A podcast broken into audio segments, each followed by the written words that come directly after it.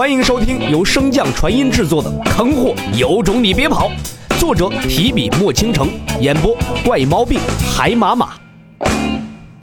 第七十九章，九层宝塔。数个时辰后，洛尘瘫坐在白虎雕像之下，声音中满是苦涩：“神兽大人，我不想要那秘宝了，你放我出去吧。”可惜那雕像没有任何的异动。更满足不了洛尘的愿望。洛尘眼神空洞地看着空旷的大殿。自那白虎说秘宝就在这宫殿后，洛尘满心欢喜，对整个宫殿来了一个地毯式的搜查。然而，并没有找到那秘宝。洛尘自然也知道这等奇物并不好找，于是他更加仔细地搜查，一遍又一遍的。最后，他终于确定。这神兽八成是在耍他。至于神兽怎么会这么无耻，那先前在那化仙池不就诓他修炼需要自宫吗？有了神兽小脑斧和神兽白虎，这神兽的形象在洛尘的心中一遍一遍的刷低下线，不，简直就是没有下线。洛尘心中恶狠狠地吐槽着白虎，却不见秘境之外，白虎此时也是一脸无奈地看着洛尘，连连叹息出声。这后生瞧着长得颇为俊俏，资质也是世间罕见，怎可惜是个傻子呢？见到洛尘那满脸不耐烦的表情，白虎最终决定给他点提示。巨大的虎爪一挥，整个宫殿上紧接着有一道亮眼的光芒闪过。洛尘自然看到了这宫殿的异样，然后他随着光消失的地方追了过去。哎呀，怎么就这么蠢呢？啊，你就猜不到这宫殿就是那秘宝吗？要不是老龙他们给本座施压，本座选你当祖体继承者，我呸！此时，洛尘拼了命的正在追那道光，可是到了宫殿尽头，那道光再次折了回来。洛尘这次算是彻底看清了，那就是一道光而已，哪里有什么秘宝啊？随后，洛尘似乎是意识到了什么。赶忙朝着宫殿外走去。白虎见他终于开窍，压下了心中的怒气，彻底将宫殿的真面目露在了他的眼前。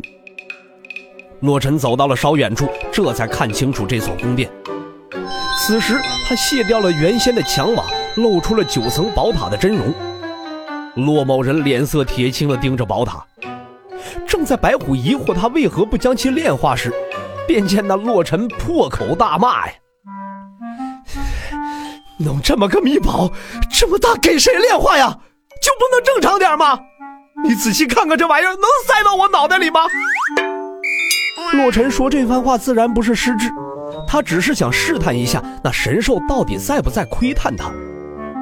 自从他出现告知洛尘秘宝并未被收走时，洛尘便一直在纠结。遇到如此好的机会，洛尘自然是不能放过呀。也只有确定了这一点，洛尘才能对以后的试炼进行调整。到底什么底牌能漏，什么不能漏，都要注意。白虎不耐烦的语气突兀的响起：“名誉神识之物与大小有何干系？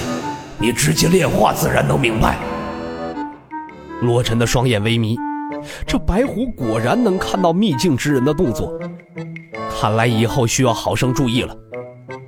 洛尘朝着天空施礼，多谢神兽大人指教，小子见识短浅，之前出言不逊，还望大人莫怪。躬身半晌，依旧没有得到白虎的回复。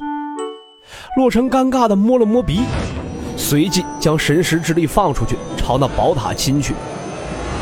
世间千万法术，洛尘用的却是最笨拙的一个。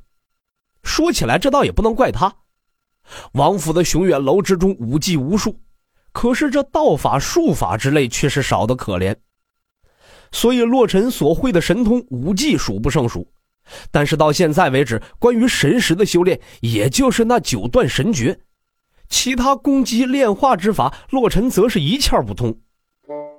秘境外的白虎看着洛尘的动作，恨得牙直痒痒啊！此时白虎算是明白，为何这副身体到现在依旧这么弱了。啥也不会，能不弱才怪呢。白虎之爪上有一道彩光凝聚，正要将其传给洛尘，却被一道声音打断了。想要我们的谋划功亏一篑，那你就动手吧。白虎看向声音所在，没好气的道：“那就一直让他这般傻乎乎的，那得等到哪年他才能和那人一较高下呀？等得住得等，等不住也得等。本座的功法不比你强，可若将这些功法传于他，除了提早拔高他的境界，还有什么用？如果只靠境界便能成功，我们用得着万年倾尽心血？”做出这般谋划，接连的质问彻底压下了白虎心中的怒气。他耷了下头，闷声道：“我只是被困得太久了。”随即不再多话，虎爪往那宝塔上一点，一道暗淡了许多的彩光从宝塔上顺着洛尘的神识冲入他的脑海中。流光在洛尘的脑海中炸开，展现出一道名为“容神诀”的法门。洛神感受了一番其中的内容，心怀敬意的朝天作了一揖。在容神诀的帮助下，只一个时辰，洛尘便将宝塔彻底炼化了。可是真正的融合之路却没有那么简单。在将宝塔炼化后，洛尘便陷入了沉睡之中。炼化尚有法门，但是这融合却无捷径可走，只能由洛尘和宝塔的契合度来决定。凡是有关神识的融合都极为耗时，好在洛尘有运神莲的相助，本身契合度也不算低，这才大大的节省了时间。唰，三日后，随着融合的完成，洛尘的意识渐渐苏醒过来。洛尘内视自身，依旧未曾见到自己的神识海，不过却能看到神识外罩着巨大的流光宝塔和那时隐时现的运神莲。他此时正喷吐着精纯的神识之力，供洛尘修炼。感受到那几近大了一倍的容量，洛尘终于露出了欣慰的笑容。这趟白虎秘境总算是没有白来呀！洛尘刚想去之前巨兽交战的地方收集那些红色的液体，不料却被秘境强行传送而出。再次醒来的洛尘并未回到之前的孤岛，而是身处云端之上。放眼望去，除却周围的云朵，便只剩下了那一道四四方方的门框。难不成这就是传说中的南天门？这也太寒酸了吧！洛尘吐槽一句，便朝着门框所在飞去。事实证明，这并非洛尘所想的那般。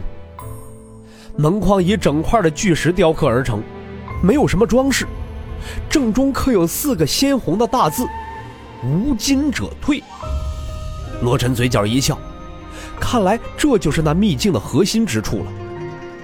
洛尘抬脚向门内走去，在迈进门槛之时，看似毫不亮眼的门框之上有一道金光一闪而过。罗晨猛地起了一身鸡皮疙瘩，急忙内视自身，却并未有任何的发现。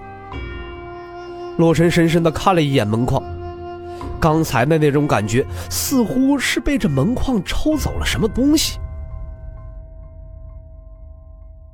本集播讲完毕，感谢您的收听。如果喜欢，可以点击订阅哦，关注本账号还有更多好听的内容。还不快动动你的手指头！